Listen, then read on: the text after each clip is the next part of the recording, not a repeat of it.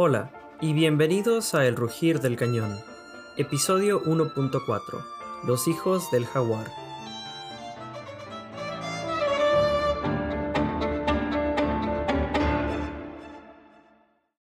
¿Qué tal? Mi nombre es Alec Guevara, bienvenidos al cuarto episodio de este podcast de Historia de México.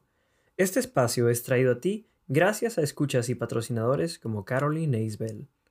Si gustas convertirte en parte de nuestra comunidad, visita patreon.com diagonal el rugir del cañón, donde podrás encontrar información sobre las suscripciones y los diversos beneficios que obtienes al donar mensualmente. Les comento que este viernes 31 salió el primer episodio de preguntas y respuestas. Si aún no lo escuchan, vayan a la plataforma de su preferencia y aquí los espero. Si quieres que tu pregunta aparezca en la próxima edición de esta serie el 31 de agosto, Puedes enviar un correo electrónico a elrugirdelcanon.podcast.gmail.com o escribirme en Instagram elrugirdelcanon-podcast y en Twitter con el handle arroba delrugir.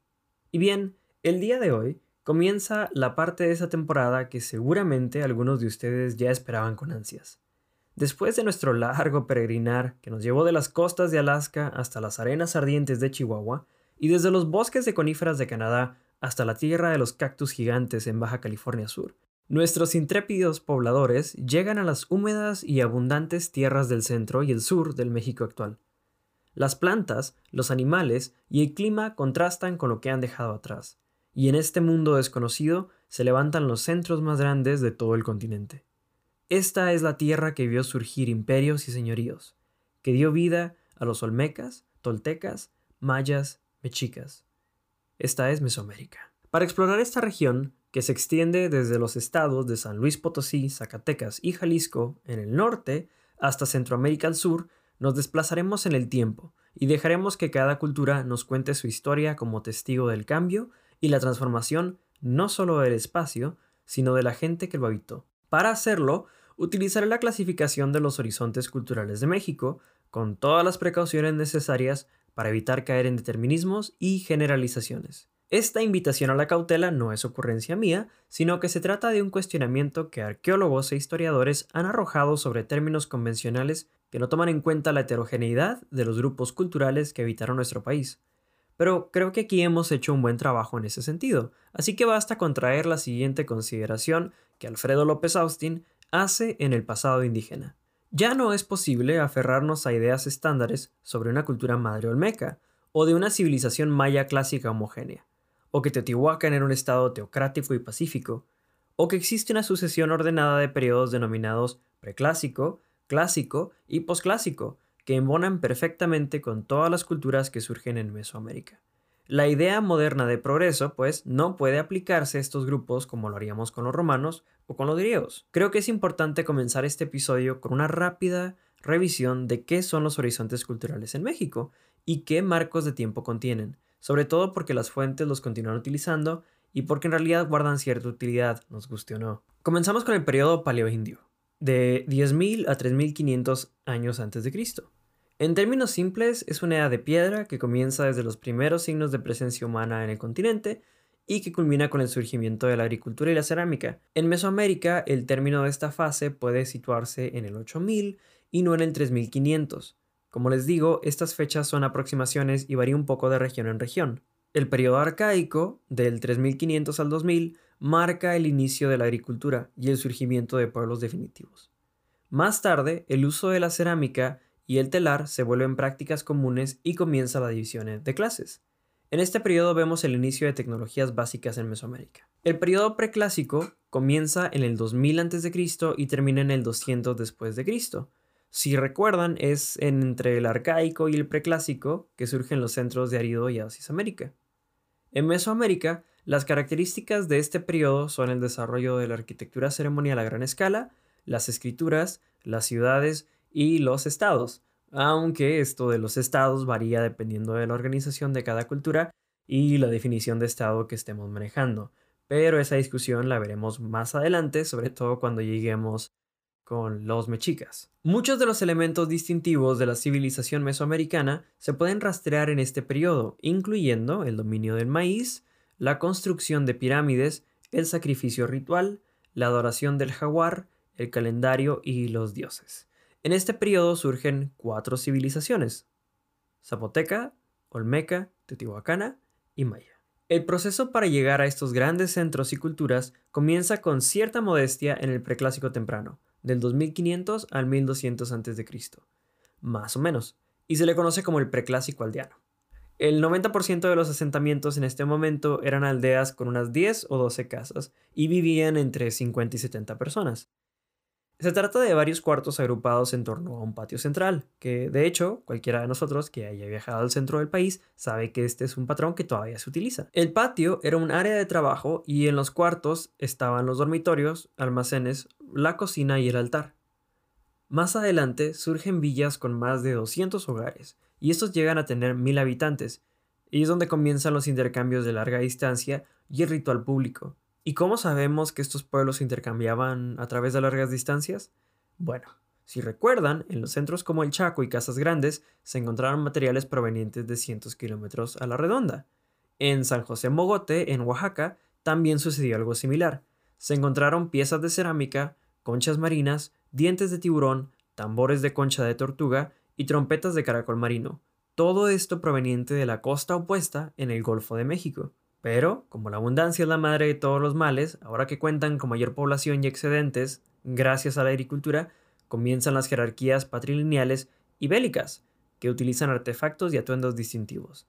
Se trata de una autoridad religiosa y militar que además controla el comercio. Esto dio paso a divisiones de clase y las tareas del gobierno fueron acaparadas por esta nobleza. Con este cambio en el orden social pasamos al preclásico medio, 1200 a 500 a.C., donde comienzan grandes obras hidráulicas, canales, terrazas y chinampas. Si recuerdan les comenté que una de las principales diferencias entre Oasis América y Mesoamérica era la magnitud de las obras hidráulicas, y hoy vamos a ver unos ejemplos. Estas mejoras en la técnica llevan a una mayor disponibilidad de alimentos y a una mayor población, con una especialización laboral de tiempo completo y estratificación social. Además, comienzan a construirse centros urbanizados y surgen los primeros reinos y señoríos en varias zonas de Mesoamérica.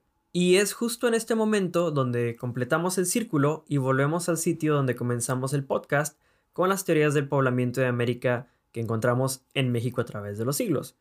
Si recuerdan, a finales del siglo XIX en México se reconocían tres grupos fundadores de donde surgieron todos los demás grupos indígenas de México. Los nahuas, que llegaron de Europa a través de la Atlántida, los otomíes, que podrían o no ser los ancestros de los chinos, y los mayas, que es un grupo antiquísimo cuyo origen es desconocido.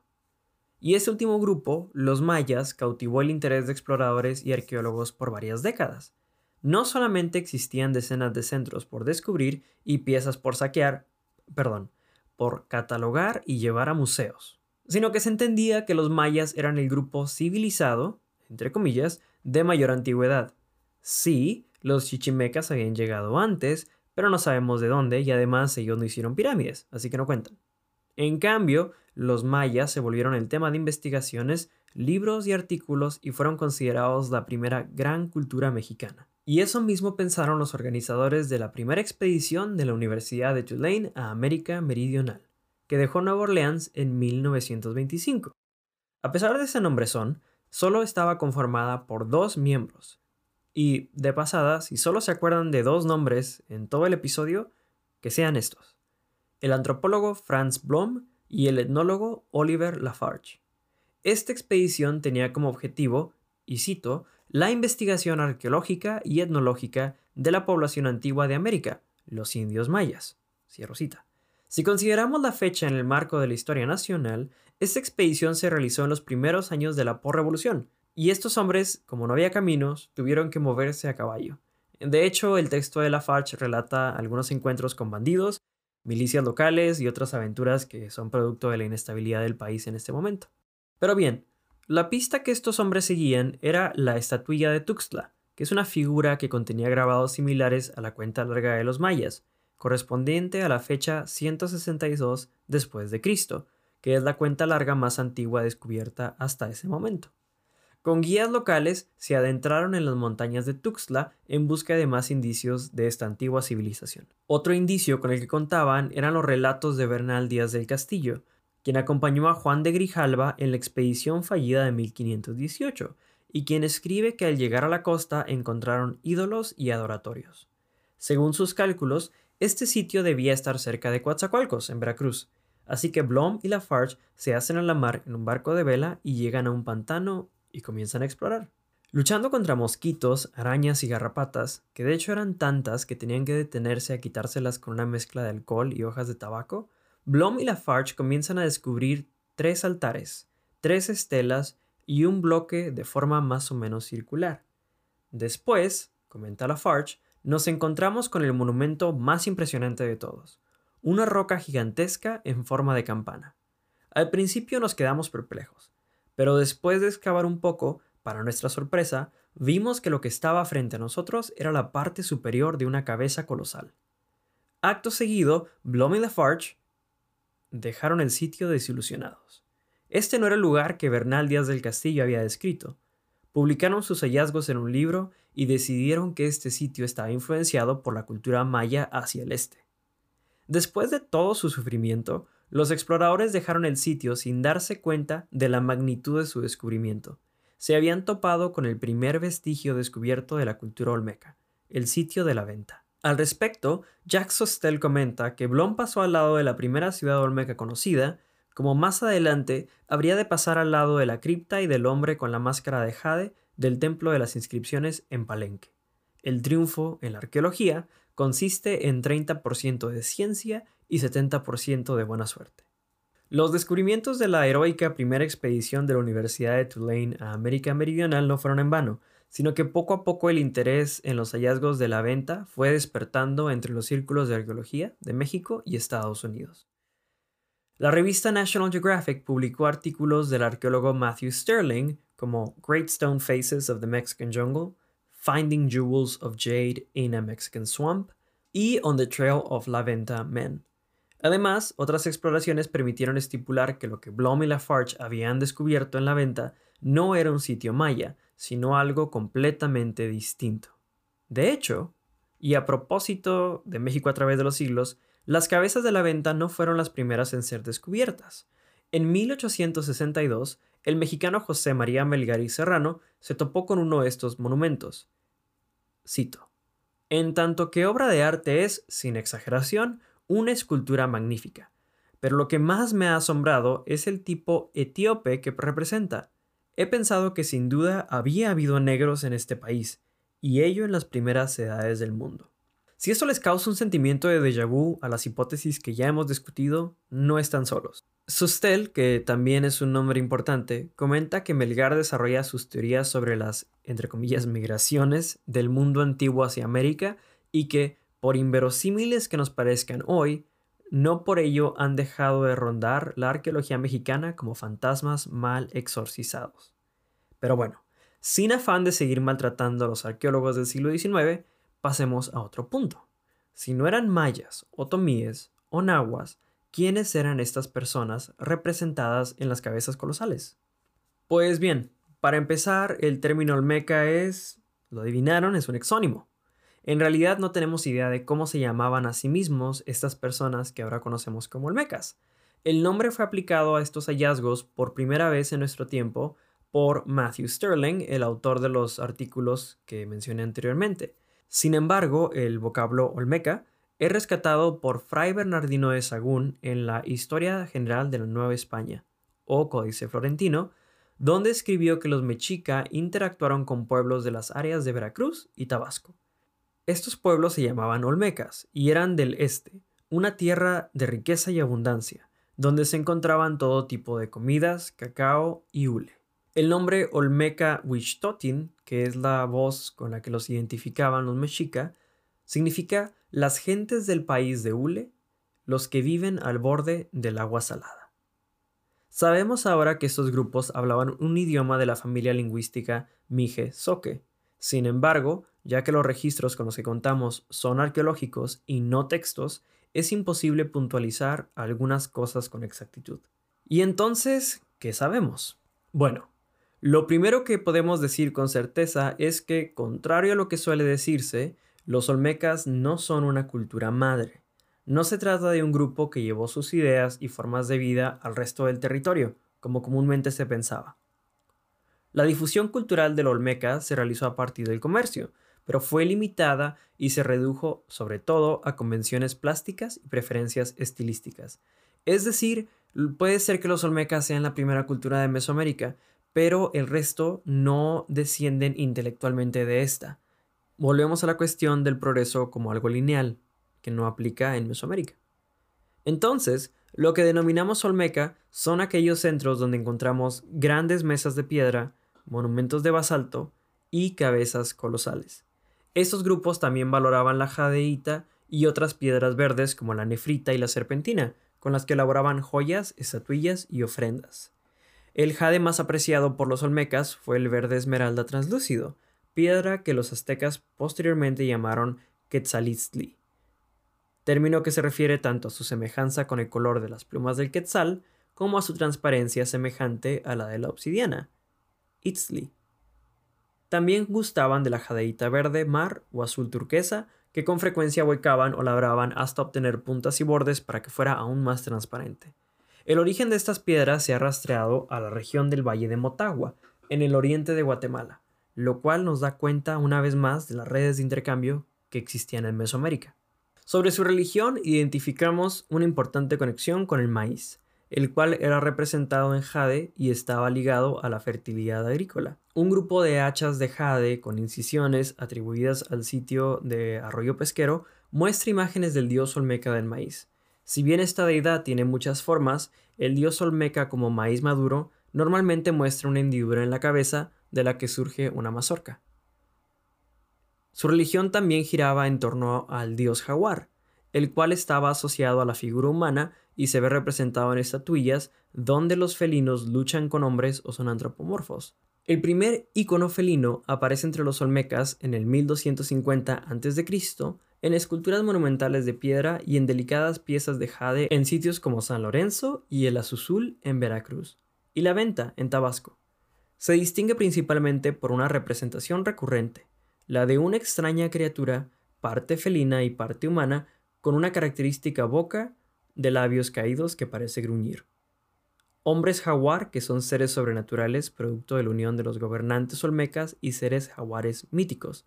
La relación simbólica entre los poderosos felinos y los gobernantes y dioses de la sociedad olmeca parece haber sido el inicio de una tradición muy persistente en México.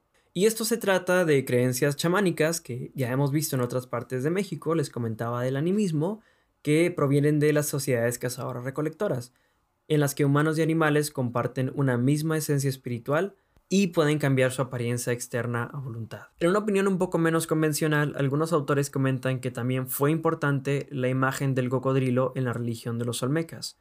Si bien el jaguar se encuentra presente en numerosas figuras y monumentos, algunos de estos hombres parecen estar vestidos con pieles de cocodrilo y no de jaguares. Además, el cocodrilo es un motivo que podemos ver en estelas y monumentos. Si se considera que este animal era aprovechado mucho más por los olmecas, quienes utilizaban las pieles y los colmillos y consumían la carne y los huevos de cocodrilo, es probable que compartiera un sitio importante en la cosmovisión olmeca, sobre todo en cuestiones relacionadas con la fertilidad. Otro aspecto de interés sobre los olmecas es que muy probablemente sean los primeros en haber cultivado y consumido el cacao. En el 2011 se demostró, a partir de pruebas y estudios, que existe una presencia continua del cacao y sus productos en San Lorenzo entre el 1800 y el 1000 a.C. El uso del cacao pudo estar relacionado con rituales mortuorios de víctimas del sacrificio ritual.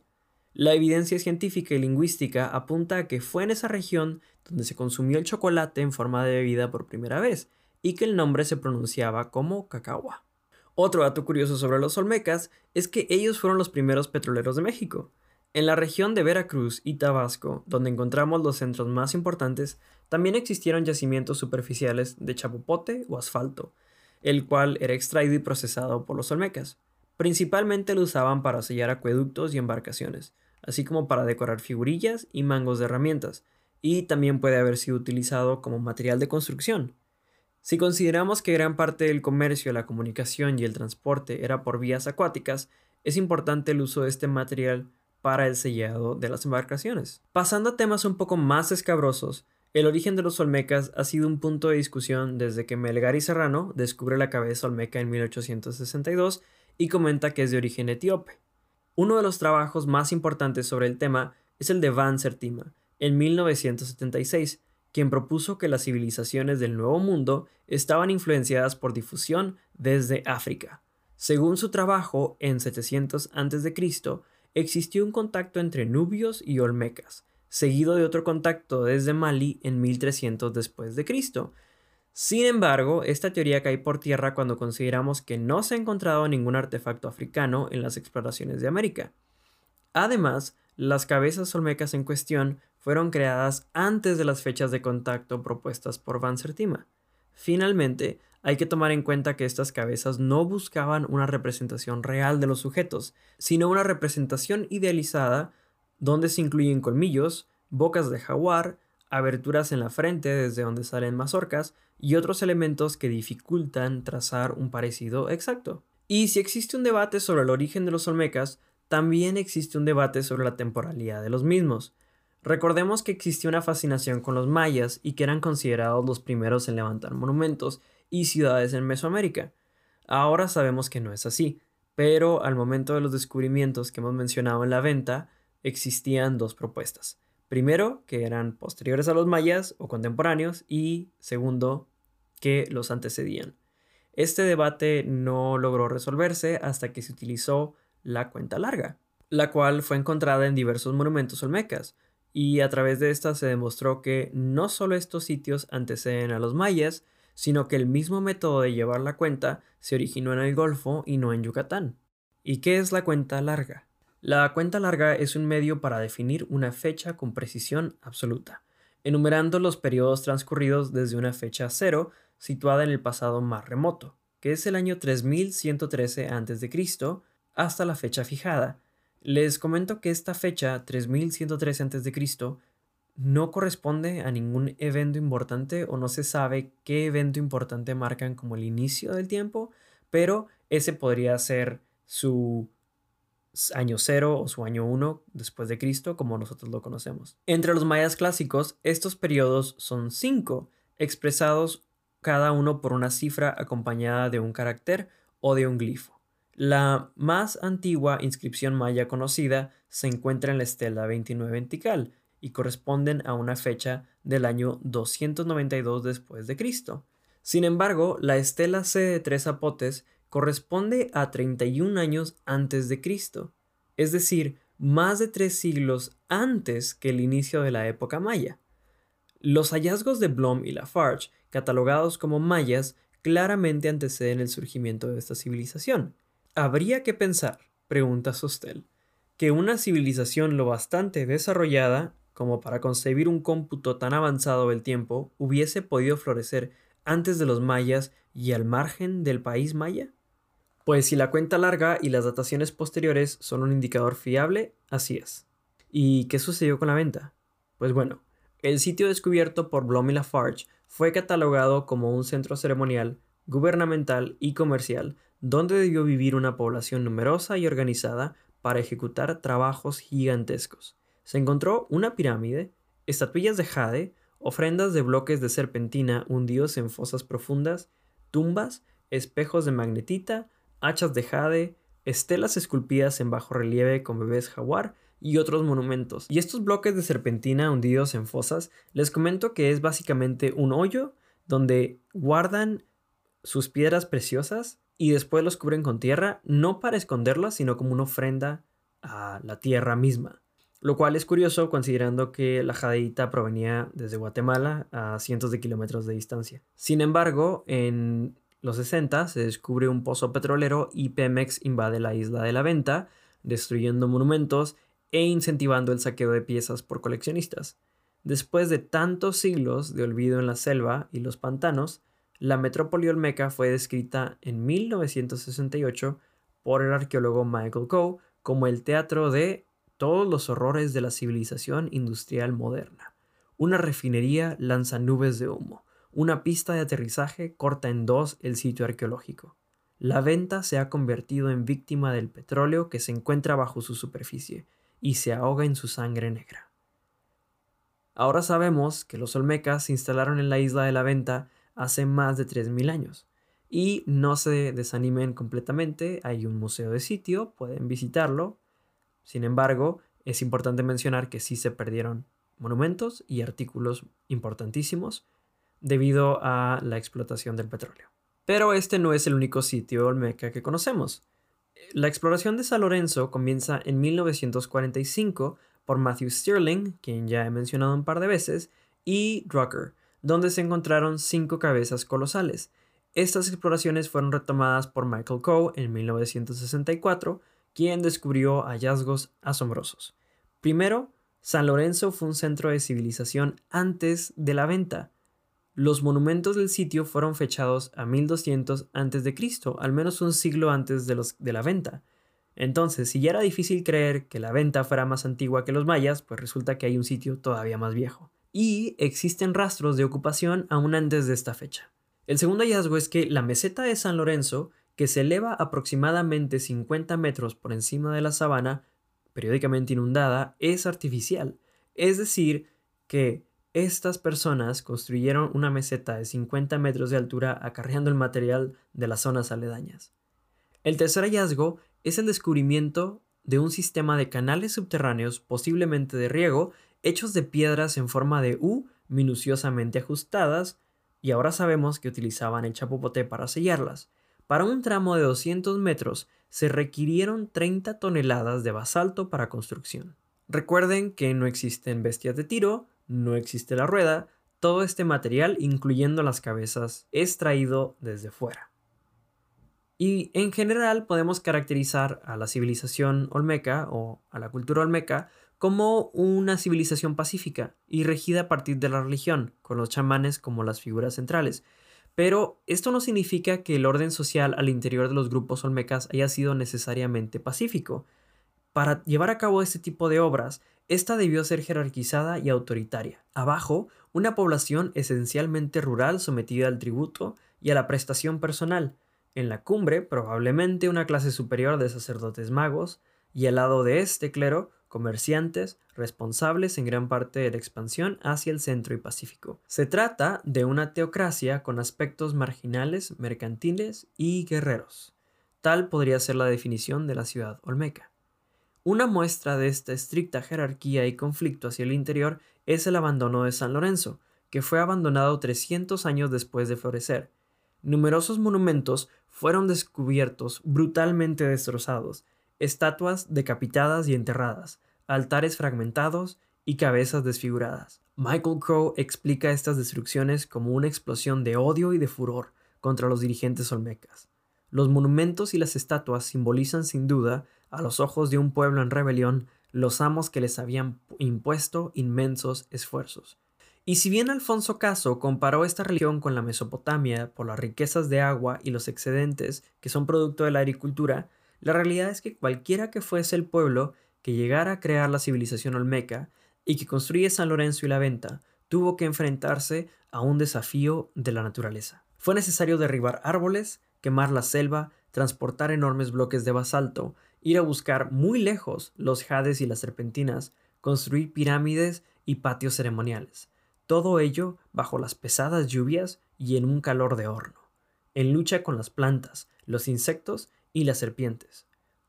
Tuvo que vencer la naturaleza en rudo combate, y encima de todo para que se enterrara la jadeíta y el basalto se utilizara para hacer retratos de los señores. Creo que el argumento de una rebelión preclásica tiene bastante peso. Pero bueno, así como San Lorenzo es abandonado, la mayoría de los sitios olmecas comienzan a ser abandonados con la vuelta de milenio. Si bien estos sitios están poblados durante la llegada de los españoles y durante el reino de los mexicas, en realidad ya se encuentran disminuidos y se trata más de aldeas dispersas que estos grandes centros que hemos abordado el día de hoy. Y bueno, cierro con esta cita de Sustel. Medio siglo después de que la palabra olmeca fue aplicada por primera vez por Hermann Bayer a una estatuilla de jade y al monumento de San Martín Pajapán, lo que entonces no era sino una sombra, una presencia adivinada tras un velo, se ha convertido en una realidad inmensa y fascinante. En contraste con los pueblos del antiguo mundo, como los sumerios o los hititas, su civilización no puede reconstruirse gracias a escritos. No hay tabletas cuneiformes, no hay inscripciones bilingües ni diccionarios del uso de los escribas. Es por medio del ordenamiento de sus centros ceremoniales, por medio del arte de su cinceladura, por los grabados y las pinturas rupestres y sus frágiles cerámicas, como nos llega el mensaje de los Olmecas. Y bueno, este fue un breve recuento de la historia de los Olmecas. Los invito a que me acompañen la siguiente semana para avanzar un poco en el tiempo y hablar del siguiente grupo mesoamericano. Muchísimas gracias por escucharme y les invito a que si tienen alguna duda sobre el contenido que se trató aquí, lo manden por Instagram o lo manden como un correo electrónico para poderlo abordar en el siguiente episodio de preguntas y respuestas. Además, si tienen alguna otra duda de historia, que no esté relacionada con el tema de hoy ni con la temporada, también pueden enviarla para participar en la siguiente edición de las preguntas y respuestas. Con esto me despido, no sin antes invitarlos a darse una vuelta por las redes sociales y considerar donar unas cuantas piezas de jadita ahí en Patreon. Yo soy Ale Guevara, muchísimas gracias por acompañarme el día de hoy, espero tengan una excelente semana y nos vemos el siguiente fin de semana en el rugir del cañón. Buenas tardes.